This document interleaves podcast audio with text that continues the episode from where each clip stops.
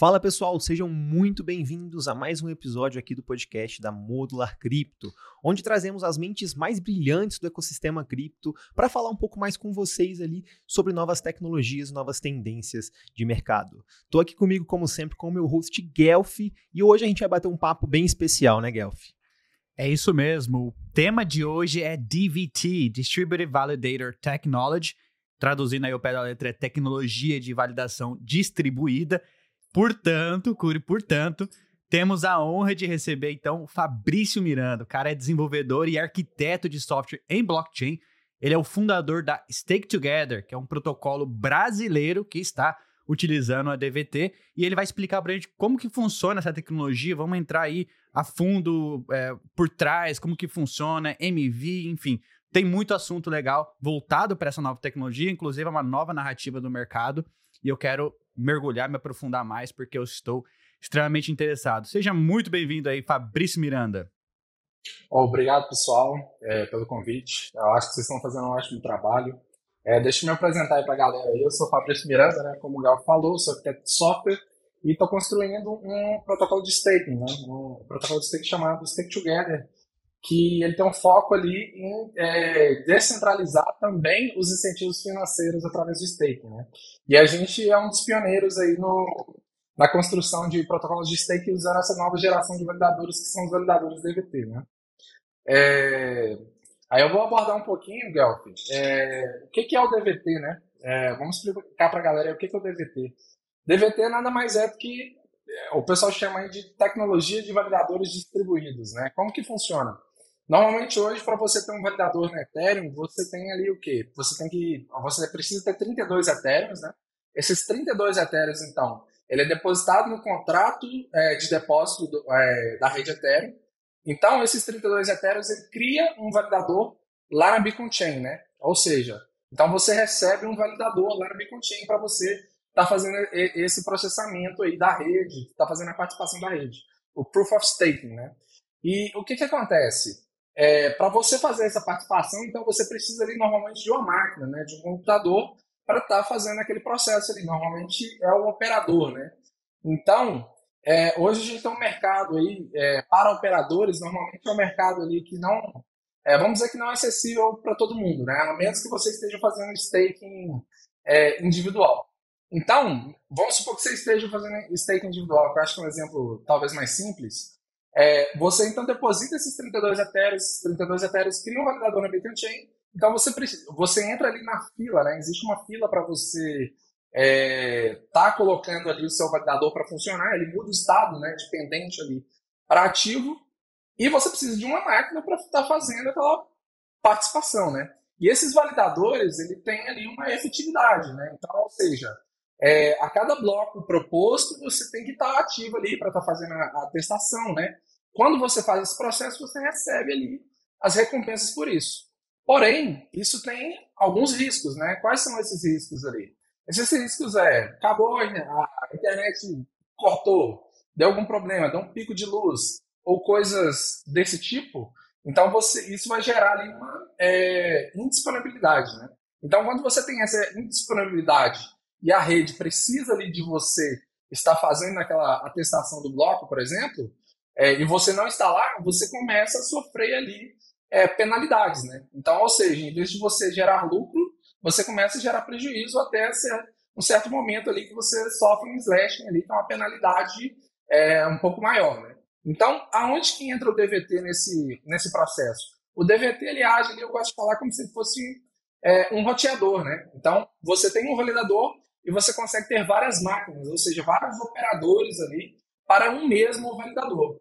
Então, isso cria o quê? Uma maior resiliência, né? Então, porque se uma máquina está offline, as outras é, podem fazer essa testação, né? Obviamente, se existe um limite, né? Então, por exemplo, é, se, toda, se três máquinas caírem, por exemplo, você não consegue fazer essa testação. Existe ali um nível de tolerância, né? Como se fosse um quórum, por exemplo. Você pode ter é, quatro máquinas fazendo é, a testação de um validador, você tem uma tolerância ali de 25%. Então, se uma máquina cair, você ainda tem três e continua fazendo a validação. Mas é, se duas máquinas caírem, você não vai conseguir fazer a validação. Então, é, existe essa, esse nível de resiliência aí que ele pode ser aumentado, né, de acordo com é, o nível de resiliência que gostaria de trabalhar. Então, por exemplo, você pode ter quatro máquinas validando um operador, ó, quatro operadores validando um validador, você pode ter um esquema de 7 e de 11. É, obviamente, isso aí varia de acordo com os players. Né? Hoje, os players no mercado têm feito isso muito bem, SSV Network e Elbol. Né? É, ou seja, essa tecnologia ela abre muitas possibilidades. Né? Então, criou-se um, um, um, fato muito interessante. É, isso cria, é, é para a pessoa que opera solo, né? isso cria-se um mercado, por quê? Porque é, é, o exemplo da SSV Network, eu estou bastante envolvido, eles são parceiros da Together. O que, que acontece? Cria-se um mercado. Então, você tem um mercado de operadores e pessoas ali que não têm acesso a operadores, por exemplo, que podem usar o serviço desses operadores através da SSV Network. Você consegue chegar ali e contratar é, operadores para estar tá, é, fazendo a validação da sua máquina. Né? Obviamente, cada operador tem uma reputação, Vão ter alguns operadores que são verificados, né, que já são players aí, é, reconhecidos no mercado e tudo mais. É, isso abre outras possibilidades também, é, no ponto de que novas pessoas poderem estar fazendo. Né? Então, sei lá, você junta um grupo de amigos e cada um tem uma máquina ali e vai fazer, é, é, como fala? Vai ser um operador ali protegendo um capital em comum. Isso é uma possibilidade também. Né? Então, assim, é, é uma tecnologia aí que veio é, é forte para proteger a base da Ethereum, né? Até porque com a chegada das M2, a gente está vendo aí o, cenário de staking agora crescendo, subindo. Então, ou seja, tecnologias desse tipo ajuda aí no, no crescimento do ecossistema como um todo. Beleza? Fabrício, eu queria fazer um recap então do que você falou. Nós temos uma narrativa no mercado é, de staking muito forte, que são os liquid staking. É, praticamente você pega seu, seu Ether, deposita lá numa Lido da vida, na Rocket Pool, e recebe um token derivativo é, ao, ao, ao, fazer o ao depósito lá nesses protocolos, você recebe esse token derivativo. Então, a ideia central do DVT é, é dividir as chaves de, e as responsabilidades no processo da validação entre diferentes partes. Aí, comparando com quem faz o staking solo, o, o, home, o solo home staking ele precisa de 32 Ethers para rodar um validador no, no, na blockchain do Ethereum. E ele vai ser. É, vai ter uma chave privada, certo? Então a, a rede penaliza ele se ele faltar é, parar de atestar blocos. Ou seja, se ele tiver sem internet, se a, a luz da casa dele cair, ele vai ser penalizado por isso. E essa penalidade vai aumentando de acordo com é, o tempo que ele ficar offline. A, a, a, validação distribuída, a tecnologia de validação distribuída, você divide essas chaves entre diferentes partes, né? Então a gente tem aquela, aquela segurança. Se uma um cair, a gente vai ficar mais tranquilo. Ah, amanhã a gente resolve, né? Diferentemente lá, se você está validando sozinho e aconteceu qualquer problema, você já vai ter que acordar no meio da noite para tentar resolver o problema. Já nesse sistema de DVT, se um cair, você pode, ah, amanhã a gente resolve. Agora, se dois caírem, aí é um problema maior, né? Mas, de qualquer forma, isso dá mais acesso, então, né, às pessoas que não conseguem fazer o staking diretamente na, na Beacon Chain com 32 Ethers, elas podem usar essa tecnologia juntando ali um, um, com os amigos, é o squad staking praticamente, e fazer o staking direto na, na Beacon Chain. É, esse processo, esse processo do, do DVT, qual que é a maior diferença que você diria comparado com o liquid staking hoje? Por que que eu qual que é o incentivo que eu teria de fazer o staking é, com amigos através dessa tecnologia e não colocar lá numa Lido da vida, por exemplo? Então, vamos lá. É, ao DVT, só, só um ponto interessante aí para separar o termo de liquid staking com é, é, validadores, né? Porque, por exemplo, você não precisa do DVT para você fazer um protocolo é, de liquid staking, né? Vamos pensar em camadas de processo, né? O, o DVT ele está na camada ali de operadores, né? Então, ou seja, se você fazer um protocolo de liquid staking é, usando o DVT ou não usando o DVT, dá na mesma. Você consegue fazer isso daí, entendeu? Só esse é, esse ponto. Agora, o DVT é, a gente vai ter uma facilidade muito grande em relação é, a, uma, é, a, a, era pré-DVT, por quê? Porque você pode contratar operadores, né? Então, por quê? Para você gerenciar um operador, você tem que pensar em todo, é, toda essa lei ali, né? Serviço Level Agreement, que é basicamente ali a disponibilidade que você vai ter daquele operador, né? Se aquele operador vai ter é, uma performance satisfatória, se ele, qual é o nível de disponibilidade que ele vai ter. Esse tipo de gerenciamento é um gerenciamento técnico, né? Que ele dá um trabalho. Então, ou seja, para você ser um operador de Ethereum, querendo ou não, você tem que ter um nível mínimo de qualificação técnica para você poder é, para você poder fazer esse gerenciamento, né? Então, Fabrício, é, isso é tanto de software como de hardware também, certo? O cara tem que saber lidar ali com as máquinas, tem que ter uma infraestrutura e, boa, né? Se você parar para pensar, o que, que é o, o, o que, que é o software DVT, né? Como que você faz para ter um operador DVT? Ele não é muito diferente de você ter um operador é, de Ethereum normal, né? Você, tem, você obrigatoriamente você ainda continua tendo que ter o layer de execução, o layer de consenso dentro, os dois softwares ali rodando, né? A diferença é que você tem um software a mais, que é o software que conecta na rede DVT, tá entendendo? Então ele continua sendo operador. A diferença é na forma como ele opera. Só que você, é, usando, por exemplo, a plataforma do SSV, você consegue entrar lá e colocar o seu, é, sem precisar dessa parte. Você está pagando um serviço para fazer essa parte de operadores é, para você, tá entendeu? Essa é a principal diferença. Então, é, o DVT remove essa parte da barreira técnica das pessoas, porque, tipo assim, é, eu quero pôr meu Ethereum staking, mas eu quero pôr direto. Eu, eu vou contratar operadores ali para estar tá fazendo esse processo, né? Então, é, é, ou seja, você reduz ali o nível de complexidade técnica para você poder estar tá fazendo isso daí. Só que ainda assim é um pouco diferente, né? Então, por exemplo, quando você está operando num, num, protocolo de liquid staking, você chega, você deposita lá, você recebe esse colateral. Esse colateral ele pode ser aplicado ali para um, é, uma infinidade de aplicações ali, para você estar tá fazendo, é, é, como fala, para você estar tá fazendo ali o que o pessoal chama de money levels, né? Normalmente também significa empilhar riscos, né? É, dependendo de como que você usa esse, esse colateral. Então, assim, é, há riscos, né? Então, do ponto de vista, é, é mais uma opção para o usuário final poder escolher se ele vai pegar os 32 Ethereum dele e vai pôr ali no, no como é que fala? Direto ali com os operadores DVT, ou se ele vai pôr no protocolo de staking ali que normalmente você tem alguma coisa agregada ali, né? Ele delega. É porque é o seguinte, quando você põe ele no operador DVT, você delega parte da responsabilidade. Quando você põe ele no protocolo de liquid staking, você está delegando toda a responsabilidade para frente, entendeu? É assim que eu, que eu enxergo como isso. Que, como que funciona assim no, no back, no, a, a, o processo por trás? Por, por exemplo, para mim hoje, eu entendi que quando eu uso a Lido, quando eu uso a Rocket Pool, eu estou, né, eu contratando os serviços de, de, dessa, da Lido, da Rocket Pool, eu dou toda a responsabilidade para eles, eu dou todo o controle do meu Ether para eles. E eles vão então contrata os validadores. Então é um processo, são dois, dois mercados ali, né? É, é a plataforma mais os validadores que eles contratam.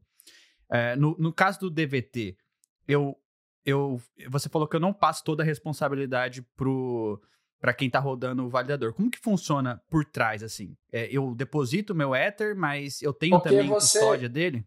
Então, um ponto interessante, né? Quando, como que funciona? Você é, você tem seu, seu Ether, beleza? Você vai ter que gerar a sua chave privada, beleza? Você ainda fica com. A... Existe um ponto interessante sobre isso é existem dois tipos de chave privada, beleza? Existe a chave privada da sua carteira.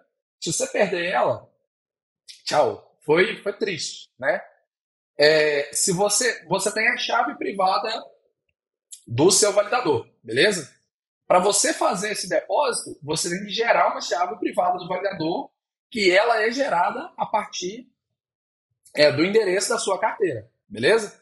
Se você perder o endereço da sua carteira, já era, velho. Ali é, é tchau, é vala. Normal, igual, enfim, sempre foi.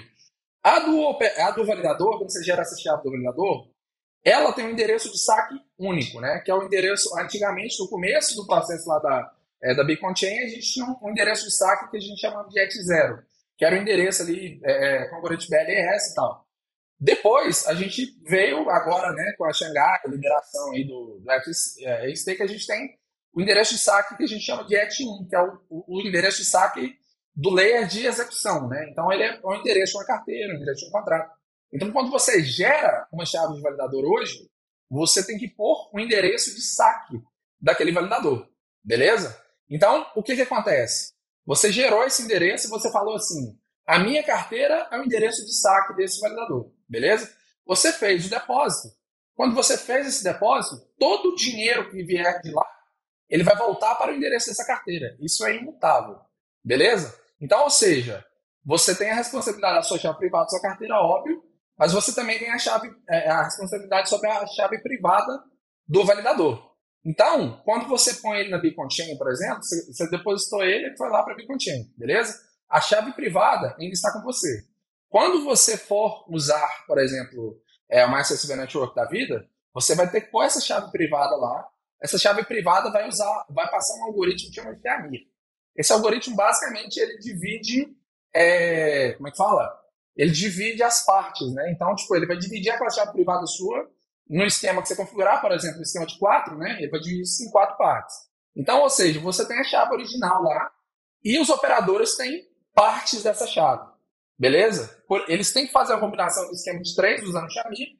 Porque como que funciona o algoritmo do Xami? Você tem que ter um número X de partes para você revelar o segredo. Tá entendendo? Então, por isso que quando é, por isso que quando cai um, você ainda tem três, e esses três conseguem revelar o segredo para estar tá fazendo aquela autenticação. Mas ainda você tem essa chave privada. Se essa chave privada do validador ela for roubada, o máximo que pode acontecer com você é o outro camarada pegar essa chave privada, mandar fazer o saque do seu validador. Ele pode ele, levantar um outro validador. Se você levantar dois, dois validadores, por exemplo, com o mesmo endereço de. É, com a mesma chave privada, você começa a tomar penalidade ali, porque só pode ter um, um por vez. Entendeu? Mas todo o dinheiro que sair de lá, ele volta para a sua carteira. Então são níveis de risco diferentes. Então, quando você faz um operador DVT, você ainda tem que ter o controle daquela chave, né? E tudo mais. Entende? É isso que eu digo nível de risco. Agora, quando você faz o protocolo de staking, não é o protocolo de staking, ele que vai fazer esse gerenciamento. Entendeu?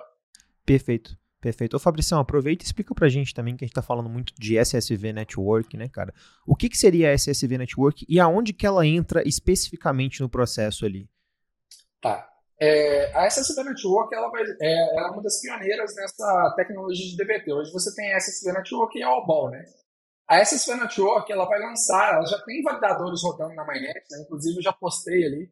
É, a, a SSV Network, ela, na verdade, ela já está na mainnet. O pessoal já está fazendo teste dela na mainnet, inclusive está com a performance muito boa na efetividade de validadores ali, né? Pra, justamente para testar a estabilidade. É, a SSV Network é, secret, é, como é que é? é? Secret Shared Validators, que isso que significa SSV, né? É, SSV Network. É, o que que acontece? Ela é uma das pioneiras, então ela criou essa rede de, de como é que fala? É, de validadores DVT, né? Um ponto interessante é tipo, é, um market, é tipo um marketplace que eles criaram? Exato. Você pode, pode, pode encarar dessa maneira. É como se fosse um marketplace de operadores. Tá entendendo? Você chega, põe sua chave privada, eu quero contratar o A, o B, o C, tá entendendo? E o interessante é o seguinte, você, você tem, é um, é um processo um pouquinho técnico por trás, né? Para o usuário final, de boa. Mas é, você cria, são clusters, né? Um ponto interessante até que a gente está tá pretendendo fazer na State Together é o seguinte, cada, é, é, você consegue criar clusters dentro da SSV. Como funciona isso? Você tem uma chave privada, ó, uma carteira, desculpa. Você tem uma carteira e a partir dessa, dessa carteira você consegue conectar várias, é, vários operadores nessa carteira. E quando você faz isso, você faz o que a gente chama de cluster, né? Então, ou seja, você pode ter vários clusters independentes trabalhando ali para um protocolo. Então, quando você pôr o seu operador, por exemplo, se você for fazer um, um solve staking, você chegar lá para fazer um. É, como é que fala? Você pôr o seu validador para processar lá, você vai montar um cluster para o seu, pro seu validador, tá entendendo? Escolhendo a máquina A, B, C e D. Então, ou seja, eles são pioneiros fazendo é, esse processo aí, né? É, isso é bom para todo mundo, na verdade. Esse processo de você é, dos, de se tornar um validador lá na rede da SSV seria o processo parecido com o da Lido ou é um processo parecido com o da Rocket Pool que é, é permissionless. Como que funciona hoje para eu, Guelph, me tornar, por exemplo, um operador de, de nó lá na SSV Network? Então, ela vai ser, ela vai fazer esse processo é, faseado. Né? Como que vai ser esse processo é, faseado? Na primeira fase, é, eles estão fazendo testes internos, né? Na segunda fase, eles vão lançar com os parceiros, né? Que é tipo Stake Together, e vai rodar assim por um tempo, uns três, quatro meses, né? Depois eles vão ser permissionless, que ou seja, qualquer um vai poder pôr o seu operador lá. Só que existe uma diferença. Existe uma diferença entre você pôr um operador lá e você ser um operador certificado. Por quê? Para você ser um operador certificado, você vai ter que passar ali é, por um nível de certificação, alguns critérios, né? Então, é, que tipo de infraestrutura que você está usando, né? Então, é, você vai poder contratar, vai poder contratar sem ser certificado, né? Então, mas se você quiser ser certificado, você vai ter que passar por um processo ali de, de validação que você está apto para rodar um operador com performance, coisa e tal, né? Mas basicamente é você pegar uma máquina e é, fazer as configurações certas para conectar na rede dele lá para ele estar disponível, né? Interação com o contrato, pegou o validador, rodou um operador SSV, pôs as configurações certinho, conectou na rede e você vai estar disponível ali para ser um operador, tá? Boa, excelente explicação, Fabrício. Estou aprendendo pra caramba aqui já e tenho certeza que o pessoal também deve estar gostando. Fabrício, cara, agora eu quero tratar um pouco de um problema, né, cara? O mercado de staking do Ethereum não para de crescer, né? A gente bateu recentemente aí 20% de todos os Ethers em staking. Só que quase 32% de tudo que está em staking hoje está concentrado ali na Lido, né, o maior protocolo de liquid staking que a gente tem. E isso é uma preocupação do ecossistema, né? A gente sabe que se a gente se a Lido atingir 33%, a gente começa a ter uma possibilidade de um risco ali é, para a própria rede do Ethereum. A Lido já discutiu isso no passado sobre a possibilidade de limitar quanto eles vão ter, de, quanto eles podem ter de porcentagem de staking, mas a, a, o resultado foi: não vamos limitar nada. Quem decidiu foi a DAO, ponto final. E aí eu queria te perguntar, cara, como que a DVT pode ajudar nessa descentralização desse mercado? Existe alguma possibilidade desse mercado ficar mais centralizado com o DVT, cara? Cara, é, eu acho que não. Eu acho que eles estão fazendo um trabalho muito importante nesse, nesse processo de descentralização, né? É, inclusive, a State Together nasceu com o apoio da SSV Network, né? Que é basicamente é, o sistema de grants que eles, é, que eles estão dando para desenvolvedores criarem novos protocolos de staking. Né? Então está surgindo aí vários protocolos de staking é, no mercado é, através dessas iniciativas. Né? Então, ou seja, é, agora o problema da Lido é um problema assim gravíssimo, na minha opinião, é, não só pela, é, pela questão da segurança da rede da Ethereum, mas também pela filosofia. Né? Um ponto é, um ponto que eu tenho discutido bastante, que eu vou falar muito no, nos próximos meses, mas eu vou adiantar aqui para vocês, que é o sistema de, é, de incentivos financeiros, né? É, por que, que a Laido, vamos, vamos parar para pensar aqui, por que, que a Laido é tão grande? Por que, que ela se tornou tão grande, né? É, justamente por causa dos incentivos, né? Então, ou seja, você, ela tem uma promessa ali de um APR sólido, ali você tem, é, como é fala? É, pô, milhões gastos com auditorias, com contratos, com processo e tal. E o pessoal, todo mundo quer a segurança máxima, com rendimento, então vai para ali. Né? E como que você vence a Lido? Né? Como, que, como que a gente pode vencer a Lido? É, eu, eu, refleti muito nisso, né? que, estudando isso para o protocolo, é, você vence a Lido com um sistema de incentivos. Né? O único jeito de você vencer a Lido hoje, na minha opinião, é com melhores incentivos. Por que, que você usa um serviço? Né? Então, tipo, ah, eu uso porque vai me dar um retorno financeiro aqui e ali, né? Então, é, a gente está pensando um modelo um pouco diferente, né? É, é, um modelo, não sei como classificar isso aí no, no nível filosófico, né? Mas é, todos os incentivos, tudo se resume em incentivo, né? As pessoas fazem o que fazem por incentivo, né? Então, se você é, faz staking num protocolo, se você usa um outro protocolo, é por questão de incentivo, né? E uma coisa que tem me preocupado bastante é a forma como esses incentivos são é, distribuídos, né? Acho que uma das primeiras perguntas que, quando eu comecei o protocolo da Stay Together, que eu comecei a perguntar é: vocês já receberam algum incentivo da Lido Finance? Vocês conhecem algum protocolo, alguma comunidade que já recebeu dinheiro da Lido Finance para é, poder incentivar, fazer um evento, um patrocínio, e nunca ouvi. E aí, isso aí, pô, velho, como assim, né? E uma coisa que eu percebi é o seguinte: o, embora a blockchain ela seja descentralizada, os serviços são descentralizados, você tá cheio de pessoas que adoram chegar no evento, pôr a camisinha, pega a camisa ali da Live, pega a camisa da Swap, é, uma Chainlink, coisas do tipo.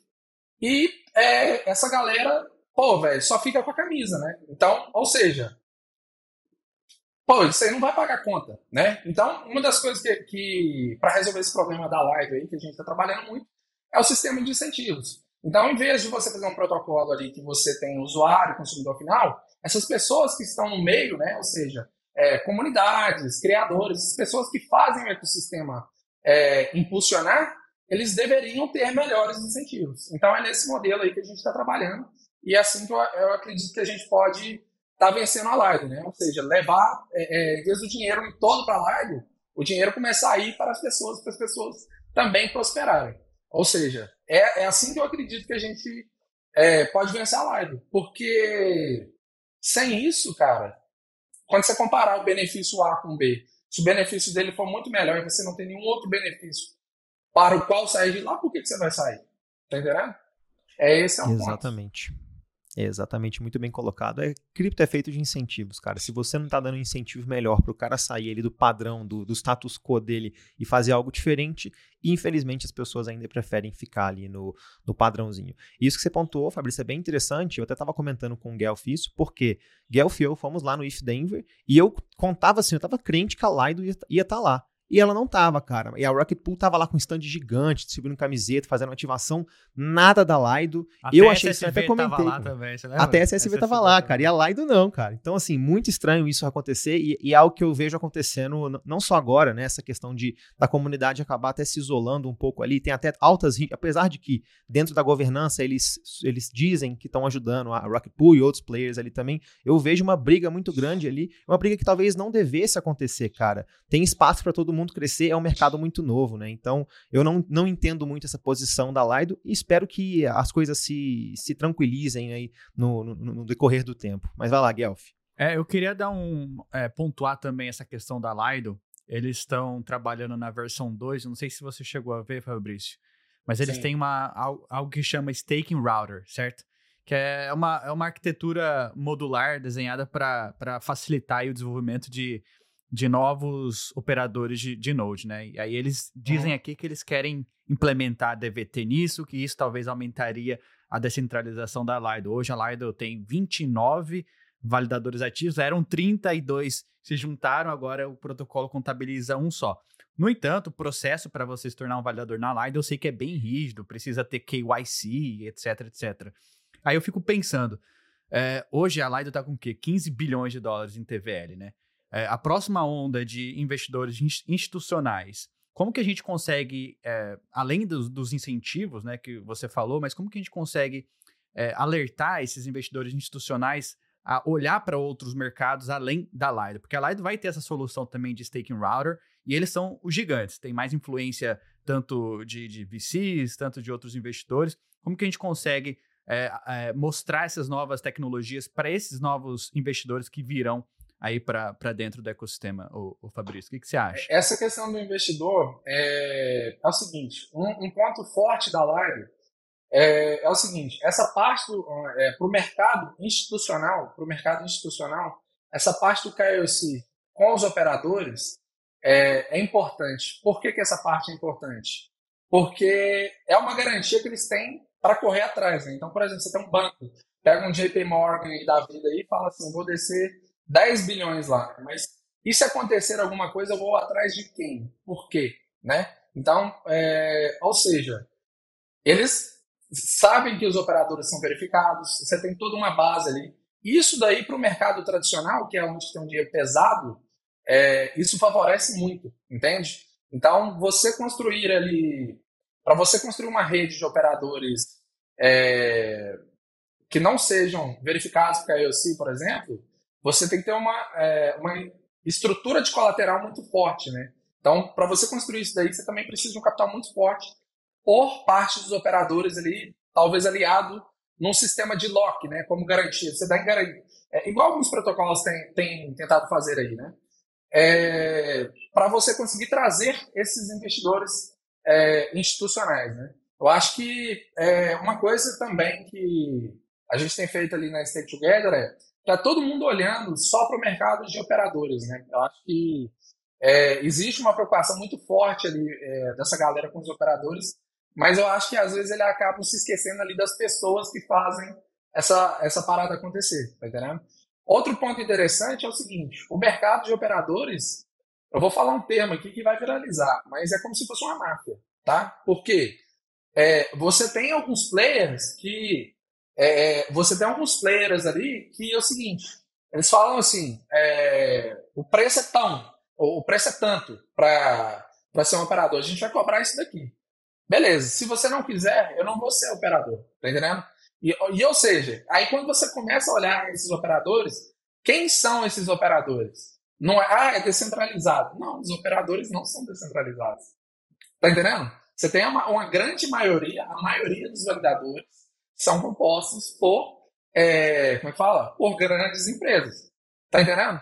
Então, ou seja, se você quiser ter um protocolo de, de, de renome hoje e tal, você vai bater nessa, nessa tecla. Por quê? Porque é. eles vão querer te oferecer um serviço, né? Ou seja, se você não paga o preço, não você ser o operador.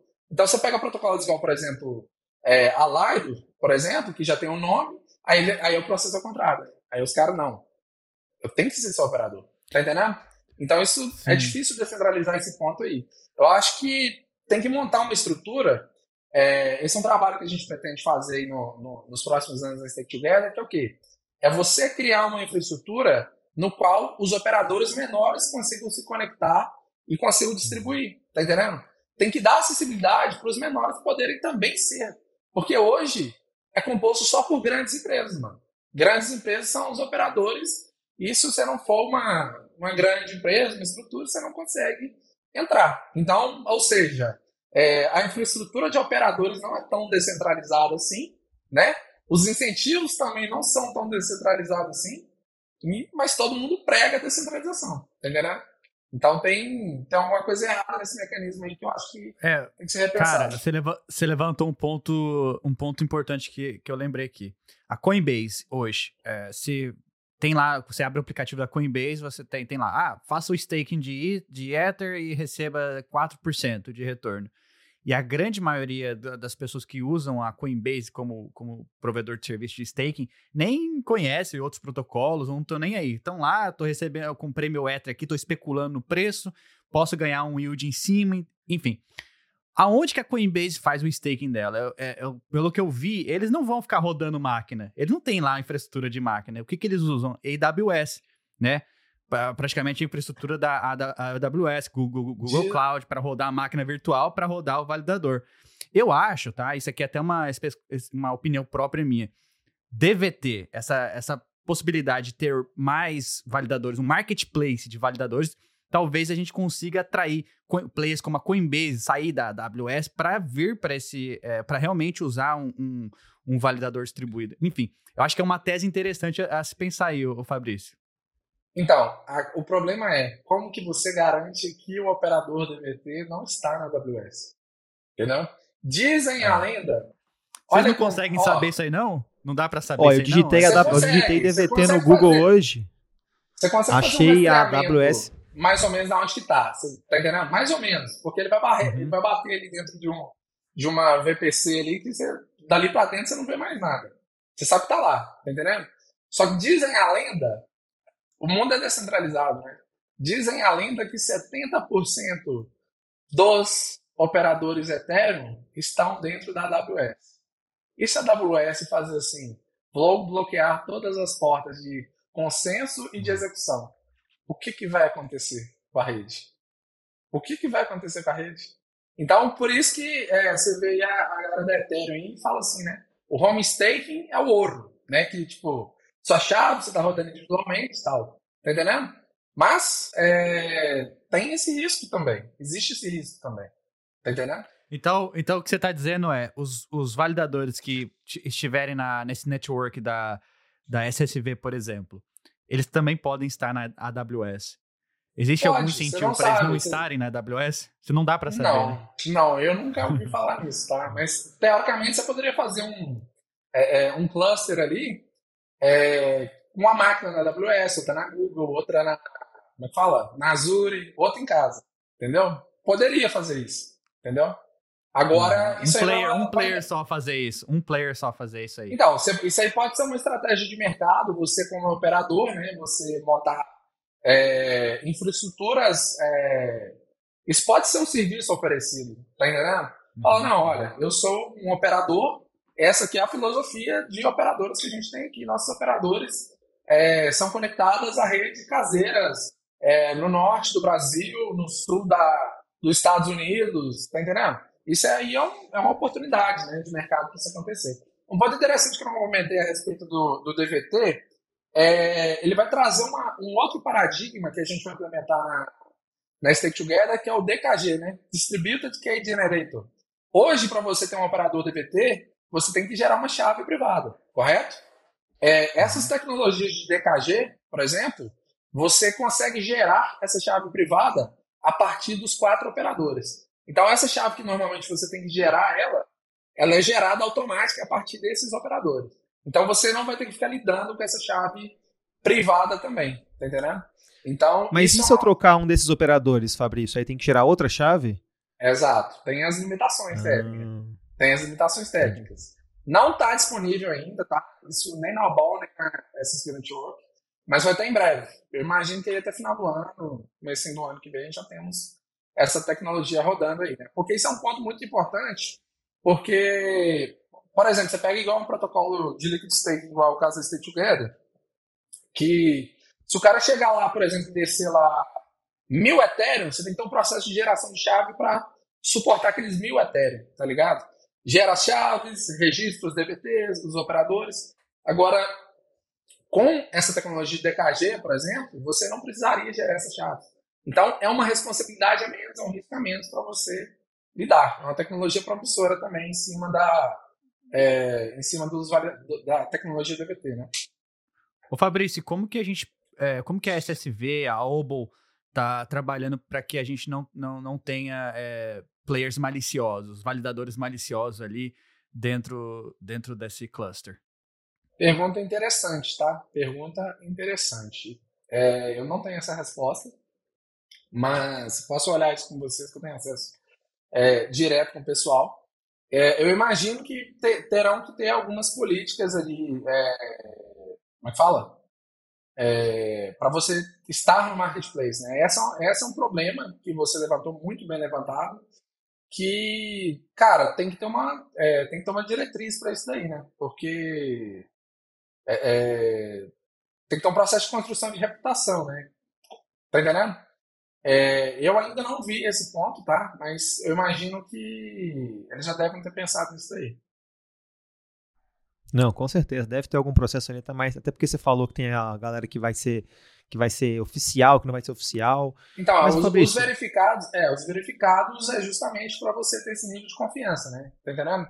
Sim, sim, perfeitamente, perfeitamente. Mas aproveitando que a gente trouxe aqui alguns, alguns dos desafios e pro- problemas, vou dizer pseudo-problemas que temos aí em DVT, eu queria ouvir de você, Fabrício. Qual é a maior dificuldade hoje existente em cima de, dessa nova tecnologia de validador distribuído? E o que está sendo feito para resolver isso já? Se é que a gente já está nesse estágio, né? Porque a gente está falando de tudo, uma coisa muito nova. Então, não necessariamente a gente ainda está resolvendo os problemas. A gente ainda pode estar procurando os problemas para lá na frente resolver. Perfeito. Existe um grande problema na, na tecnologia de DVT que a gente descobriu construindo, né? Construindo. Qual que é esse problema? É para você dar exit no validador. Ou seja, para você fazer o saque completo, né? É, o que que acontece? Isso aí a gente descobriu fazendo, né? Que a gente tem que testar o fluxo de ponta a ponta, que vai e tem que voltar, né?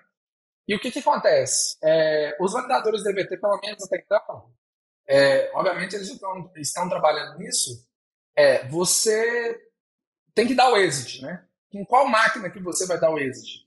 Porque tem dois jeitos de você dar o exit hoje. Você pega a chave privada, manda para o validador e fala, olha, sai da rede, beleza? Outra é, você tem como gerar uma assinatura, você gerou essa assinatura, e essa assinatura também pode ser usada para dar o exit.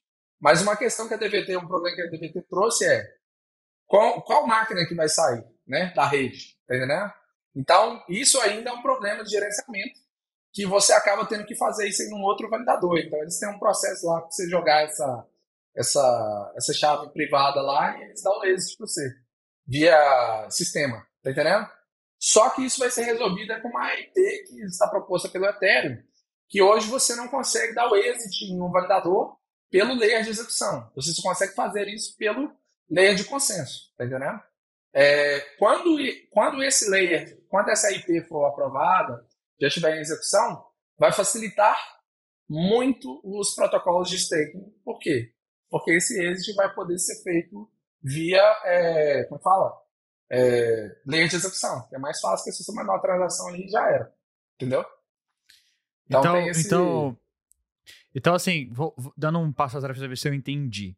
É, se eu faço. A, hoje, hoje, uma das preocupações do mercado é a gente ter aquele mega slash, né? Então, quando você usa Lido ali, eles têm uma preocupação de que todos os players estão sendo honestos, que ninguém vai ficar offline, para que a gente não tenha é, é, esse slashing. Quando se, se houver algum slashing, é distribuído entre todo mundo.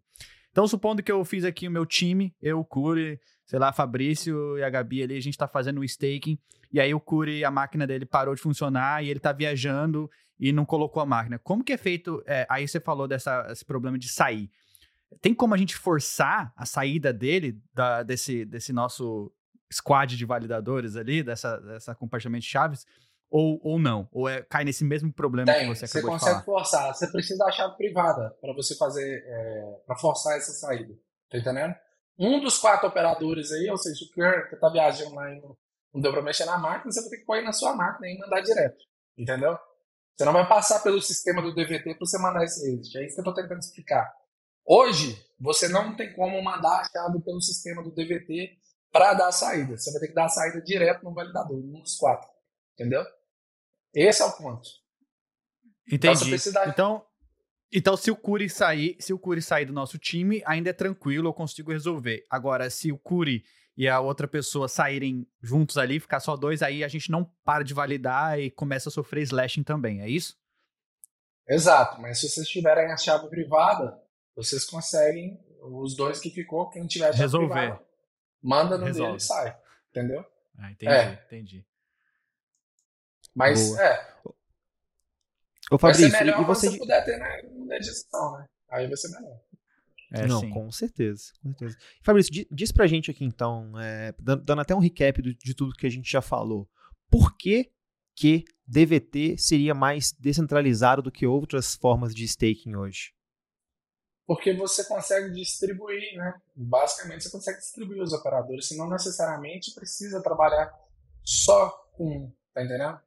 É, essa questão aí, cara, é muito de, de, de, como o protocolo lida com isso, né? Porque se você, ah, estou usando tecnologia TVT, beleza, quem são os seus operadores?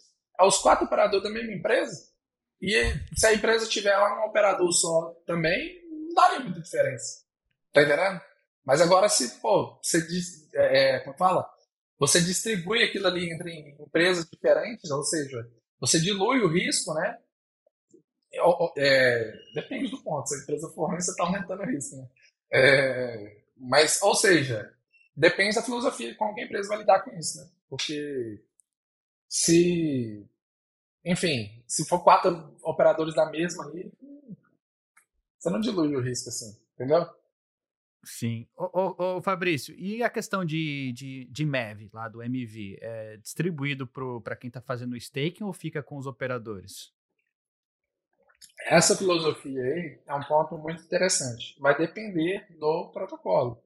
Porque essa, o endereço de, de FI, né, ou seja, aquela chip ali que o, como é que fala? Que o operador recebe para estar tá fazendo essa operação, é, enfim, é ele quem define esse endereço. Não é o protocolo. Tá entendendo?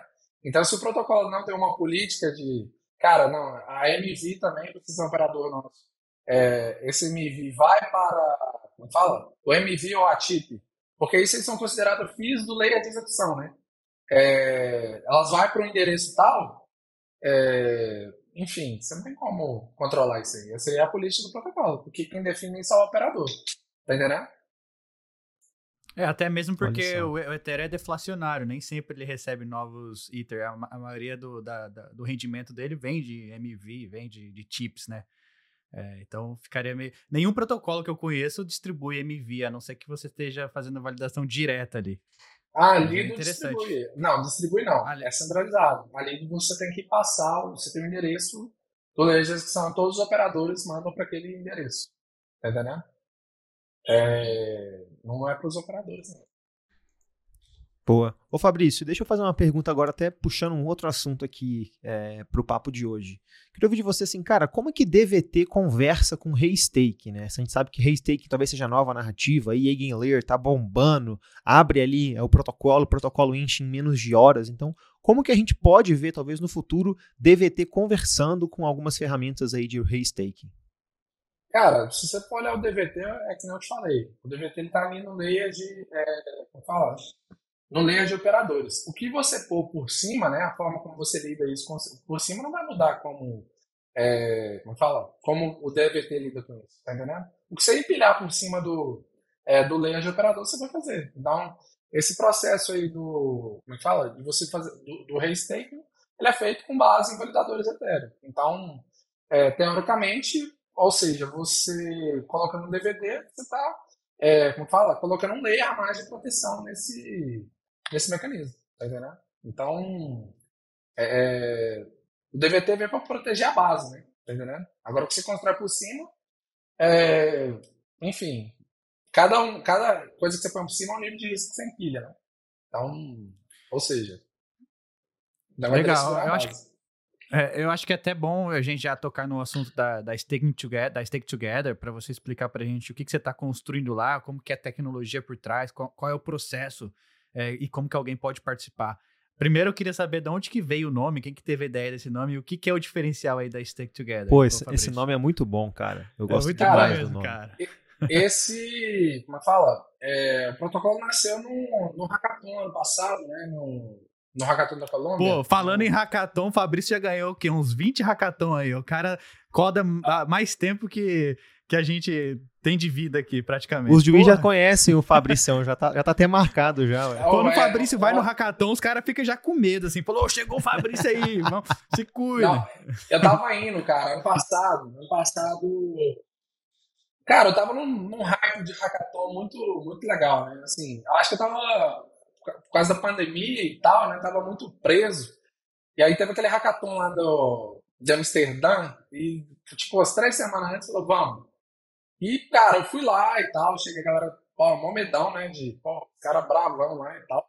E aí a gente, pô, ganhou um hackathon lá e fica mó, mó feliz, né, velho? Pô, velho, que doideira. Mas, é, porque, querendo ou não, é, antigamente eu tinha esse ato, assim, de me sentir inferiorizado, tá ligado? A, a nível internacional. Isso abriu uma porta, abriu um, ali na minha mente ali que, pô, velho, dá pra fazer, a gente consegue fazer essa parada assim, entendeu?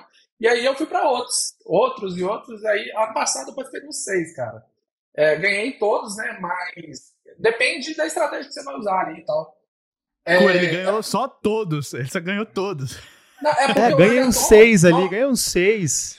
É porque o Hackathon normalmente ele tem várias premiações, né? tem premiação geral da galera do, do evento, né? Você tem ali a premiação ali do normalmente um player ali que é, você concorre em cima de uma tecnologia específica, né? E eu sou um cara que gosta de ficar me provando, né? Enfim, aí num desses, no último, eu vi esse do, do da tecnologia DVT. Eu falei, nossa, isso é foda. Ainda mais que eu era minerador de Ethereum, né, cara? Eu, depois vou mandar uma foto aí pra vocês verem as maquininhas lá, só, só os restos, né? Eu fui ver esse dia pra trás aí. Tinha lá mais de 50 tomadinhas, 220 no chão lá, que tá desmontando, né? E, assim, eu fiquei na falta porque era uma fonte de renda muito boa, né? Sólida ali, com mineração e tal. E, cara, eu tava muito sentido porque o Proof of Work tinha acabado, né? E aí eu vi essa tecnologia e falei, cara, dá pra fazer um negócio aí meio mineração, né? Tipo uma lá Flex Pool, tá entendendo? E aí eu fiz o projeto lá, ganhei o projeto lá na, na SSB Network. E depois, pô, fiquei com aquele ali guardado e tal. E aí, é, Deu começo desse ano, apliquei para o Grandes, já passou no Grandes. cara, vamos construir. E aí, durante esse processo, é, o nome foi, respondendo a pergunta, é, o nome foi lá, porque justamente por causa dessa questão da pool, né? De você montar uma pool ali e você fazer staking juntos. É, no começo lá chamava X Stake Together, né? Depois simplificou, virou Stake Together, mais simples, né? Mas a ideia, essa ideia, o interessante é o seguinte, ela foi evoluindo é, ao longo do tempo, né? Ela começou de um jeito simples, que era você é, fazer staking ali entre comunidades e tal, e dividir o lucro. E esse nível, cara, ele foi subindo, assim, a gente, vou falar com você, todo dia a gente está saindo cansado. Por que cansado? Porque a gente está gastando a mente muito para fazer esse protocolo acontecer. Justamente, uma das coisas que a gente aprendeu agora, que é essa que eu estou tentando trazer, que é essa filosofia de você compartilhar o recurso. Eu vou fazer uma pergunta bem sincera. Se o cara tivesse a oportunidade de fazer um protocolo grande, igual ali do Finance, e esse cara chegasse e falasse assim, eu vou dividir a receita em 50% com as pessoas que me ajudarem a construir esse protocolo. Quem teria coragem de fazer um negócio desse? Eu acho difícil, né? Porque é mais fácil você chegar e fazer um protocolo e tentar vender isso aqui, ficar com o lucro todo e aquela coisa toda. E meio que eu estou tentando ir nesse caminho, né? Ou seja, esse, esse conceito de que é, de finanças construtivas, porque se você oferece um produto bom, né? É, fazendo uma crítica, vocês já viram o jogo do foguetinho? Então, o jogo do foguetinho na internet, os, os criadores chegam, né? E falam assim, ó, aperta o foguetinho aqui, pum, 30 segundos depois, os caras ganham 10 mil, pá, né? Aí o cara fica felizão. Só Essas pirâmides aí, né, Fabrício? É, só que isso ali é um esquema de finança destrutiva. Aquilo ali é um esquema de cassino, velho. Que é o seguinte: você vai jogando, aquilo ali é programado para você perder. E quando você perde, você começa a destruir a sua vida, velho. Porque você começa a perder grana, dinheiro do leite, do pão, tá ligado? De pagar a conta. E, ou seja, isso aí é o quê? Isso é uma finança destrutiva, beleza? O que, que a gente está tentando fazer? É uma finança construtiva, usando a base da Ethereum. Né? Por quê? Porque se você compartilha a receita, ou seja, aquela base do protocolo, com a galera que está ajudando aquela parada a fazer, você começa a descentralizar, você começa a fazer fonte de renda para as pessoas. As pessoas têm o incentivo certo para poder fazer é, isso acontecer, tá entendendo? Então, o caminho aqui que a gente está tentando seguir não é, pô, velho, ah, você, oh, você é maior calido, vai ser não sei o quê. Cara, a parada aqui, eu acho que o foco que a, que a Together está fazendo é construir um bom produto, um produto seguro, para que as pessoas possam usufruir da finança construtiva. Porque se você constrói um, um protocolo seguro o suficiente que as pessoas conseguem se conectar, ganhar receita em cima daquilo ali, elas começam a ter novas fontes de receita. Com essas novas fontes de receita, eles conseguem ali dar desenvolvimento nas suas comunidades, nas suas vidas, é, se você for um criador, em projetos sociais, né? Então você consegue fazer aquele é, impacto final. Que eu acho que, é, quando eu olho, assim, por exemplo, para. Você pega o Uniswap, Chainlink outros protocolos, é tudo modelo de final. É, como é que fala? Empresa final e usuário final. Tá entendendo? Se você não começa a ter esses retornos no meio, se você não fortalece essa base, a galera não ganha receita. Então, é, a ideia que a gente está fazendo no Stake Together é basicamente essa, né? É, deu para pegar? Deu, deu, mas assim, me explica como que funciona o processo então na Stake Together, a forma mais técnica. Como que eu faço? Vou lá, conecto minha carteira, como é que é? Como é que funciona? Eu crio uma pool, participo de uma pool? Explica para mim como é que funciona. Tranquilo. É, a nível técnico é, é, no começo a gente não é permissionless, né? Então a gente vai ter pools ali, você cria uma pool na Stake Together, depois a gente vai abrir isso para ser permissionless para qualquer um criar a sua pool ali. Mas o começo, como que vai funcionar? Você, vai, você precisa de uma carteira, uma única carteira. É o que o seu projeto precisa. Tá entendendo? Manda pra gente. Não é pirâmide, não é projeto, enfim, racista, coisa do tipo. Tá dentro. Não tem muita barreira nisso aí, não. Beleza? Mandou a carteira pra gente. Pá. É, a gente vai cadastrar a sua pool. Uma vez que você tem a sua pool lá, você está apto, você vai receber é, vários modelos de negócio ali para você rentabilizar. Então, ou seja, dentro da Stake Together, não é só o público Web3. A gente vai trabalhar ali com o público Web2 também. E dentro desse processo, uma vez que você tem a sua pool ali, você vai ter várias fontes de receita. A gente está criando uma parada muito interessante na Stake Together, que a gente está brincando lá, que é, é uma mistura de Lido, Uniswap e AV ao mesmo tempo. Por quê? uma vez que você tem sua pool, você pode convidar pessoas para fazer staking na sua pool. E quando elas fazem isso, ela está delegando basicamente ali parte é, das receitas para a sua pool. Tá entendendo? Então, ou seja, é, a modular tem a pool dela, tranquilo, cadastrou. Beleza. A modular foi lá e soltou uma notícia. Cara, vamos testar aqui o protocolo, vamos é, criar um canal de mídia aqui, porque a gente vai estar tá, é, te entregar a informação cinco minutos depois, ela já está lá no seu canal. Você pode conectar aqui e tudo mais. Então, ou seja, você é membro que, pô, gosta do trabalho da Modular. Cara, vou chegar, vou fazer staking e vou fazer staking onde? Vou fazer staking na pool da Modular. Por quê? Porque parte dessas receitas vão para a pool da Modular. Tá entendendo? Então, o que, que isso significa? Significa que a Modular vai ter mais receita. Ela tendo mais receita, ela consegue contratar equipe, ela consegue crescer, ela consegue ampliar o nível de informação e produtos e serviços que ela pode levar para você. Isso daí tem uma aplicabilidade em casos diferentes. Então, por exemplo, é, se você for parar para pensar, você consegue fazer staking, por exemplo, igual o protocolo da Play 14. Cara, você consegue ganhar dinheiro, você ainda consegue ajudar vidas, e fazendo isso, você ainda consegue manter a rede da Ethereum mais segura, porque a gente está descentralizando essa parada. Então é a ideia. Só que um ponto interessante é o seguinte, a gente não estava. Porque quando a gente falou, até o que a gente falou hoje, não é só o staking de Ethereum. A gente criou um mecanismo financeiro lá que esse mecanismo financeiro, é, esse mecanismo financeiro você consegue, é, ou seja, seja a partir do staking de Ethereum, seja a partir da compra de Ethereum, que a gente vai ter um processo da compra de Ethereum. Então, se o camarada chegou na pool da modular e ele comprou Ethereum lá, pô, a modular tem que ganhar também. Ou seja, se ela fez staking de Ethereum lá, a modular tem que ganhar também, porque foi a modular que trouxe é, essa pessoa para a pool. É membro deles, tá entendendo? Agora, a gente criou um mecanismo tipo EV que você vai poder, por exemplo, prover liquidez de empréstimo para o protocolo, né? Então, é... o que, que isso significa? Quando você faz staking de Ethereum, você tem, tem parte boa e tem parte ruim. Qual é a parte boa? A parte boa, você faz staking, esse dinheiro vai para a pool, acumulou 32 Ethereum, ele vai para a Bitcoin Chain, começa a render dinheiro e vai para pool, correto? Mas qual que é o pequeno detalhe nisso aí? Existe um negócio que chama fila de entrada e fila de saída, correto? Então, isso pode variar. Hoje a gente está olhando lá, se a gente pegar a fila é, da rede Ethereum, a gente vai pegar e vai mil. ver assim. É, vai ver assim, pô, tem uma fila para entrar. Mas ninguém está pensando no momento de crise, que é quando entrar, galera. Porque é assim, é um mercado de especulação. Hoje, pô, a Ethereum está muito bom, muito lindo, fila está subindo. Mas existem variações e vão acontecer essas variações que em momentos a galera vai falar assim, pô, é... ah, a Ethereum vai dar ruim. Pá! O que, que vai acontecer? Essa fila vai inverter. Então vai ter uma fila de saída alta. E aí, em outro momento, ela vira uma fila de entrada. Beleza? Então, o que, que acontece? A gente criou uma pool sem permanente loss que você consegue é, emprestar dinheiro para as pessoas fazerem o saque. E esse dinheiro é garantido pelo dinheiro que está na Bitcoin Chain. Tá entendendo?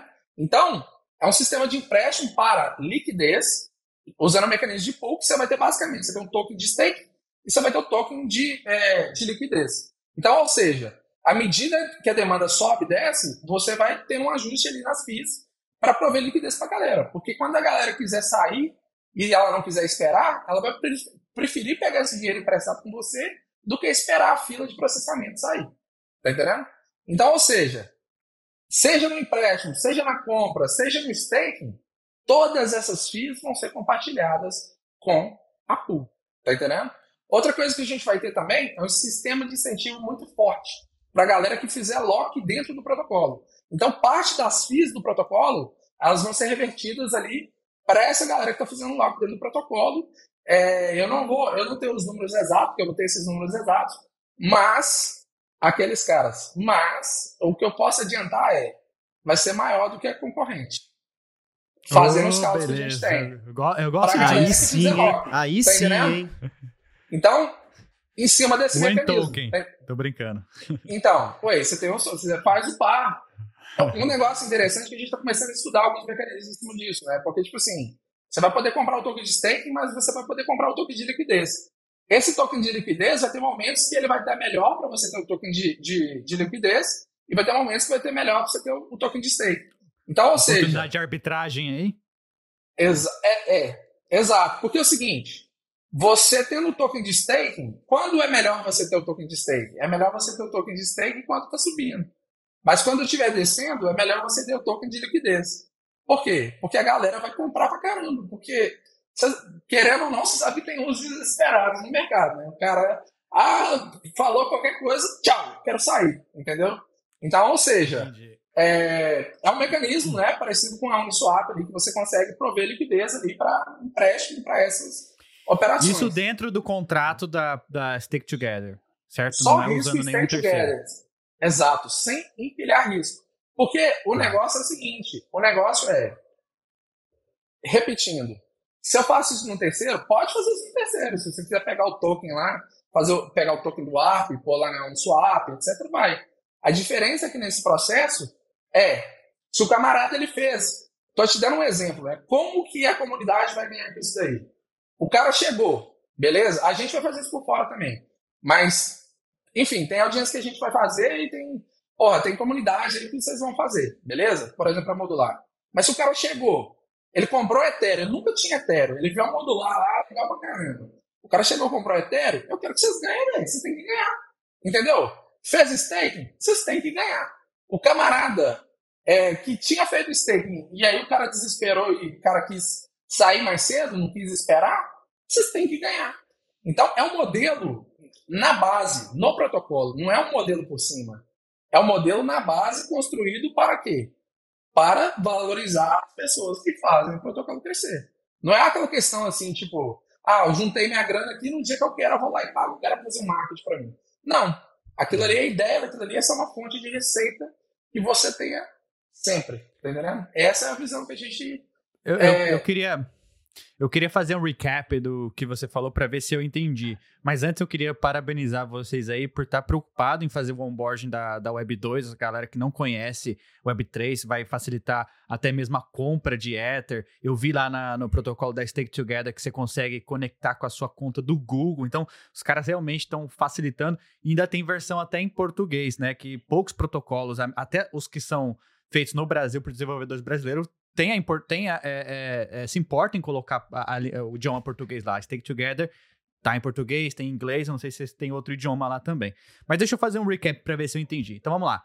A Modular Crypto vai lá, criou uma pool. Criou uma pool e a gente colocou um Ether ali para começar essa pool. Então nós temos mais 30 pessoas que gostam muito da Modular e a gente convenceu eles a colocarem mais 31 Ethers ali completando então 32 iters dentro da pool. É, eu, eu, até não essa é uma pergunta. Se, não, não precisa, precisa, ter 32. Ah, tá. A gente usa, eu chamo assim, de mecanismo de pool fluida. Por quê? Você tem comunidades que são menores e você tem comunidades Sim. que são maiores. Não então precisa não tem acumular mínimo. 32 Ethereum. Todas as, todas as pools têm que acumular 32 Ethereum. Tá entendendo? Se tá. uma pool tem 20, a outra tem 12, vai criar um validador com aquilo ali. Entende? Ah, entendi. O mínimo legal, de depósito que a gente vai trabalhar é 0.01. Entendi, legal, legal. Então, beleza. Então, eu juntei a galera, todo mundo colocou o staking lá. E aí, parte da receita vinda do stake volta para modular, parte vai, claro, para o pro protocolo e parte vai para as pessoas. Então, a pessoa que está ali na pool, ela não perde o valor principal dela, ela só é, recebe um pouco menos se ela fizesse o staking diretamente lá na Beacon Chain. Mas para evitar todo esse atrito, esse processo todo, ela está ajudando um projeto que ela gosta, ela ama, e ao mesmo tempo ela está ganhando dinheiro. Resumindo, é mais ou menos isso a pegada da Stake Together. E outra que como, você falou aí que. É, pode, pode falar. Como que você vai trazer? É isso que.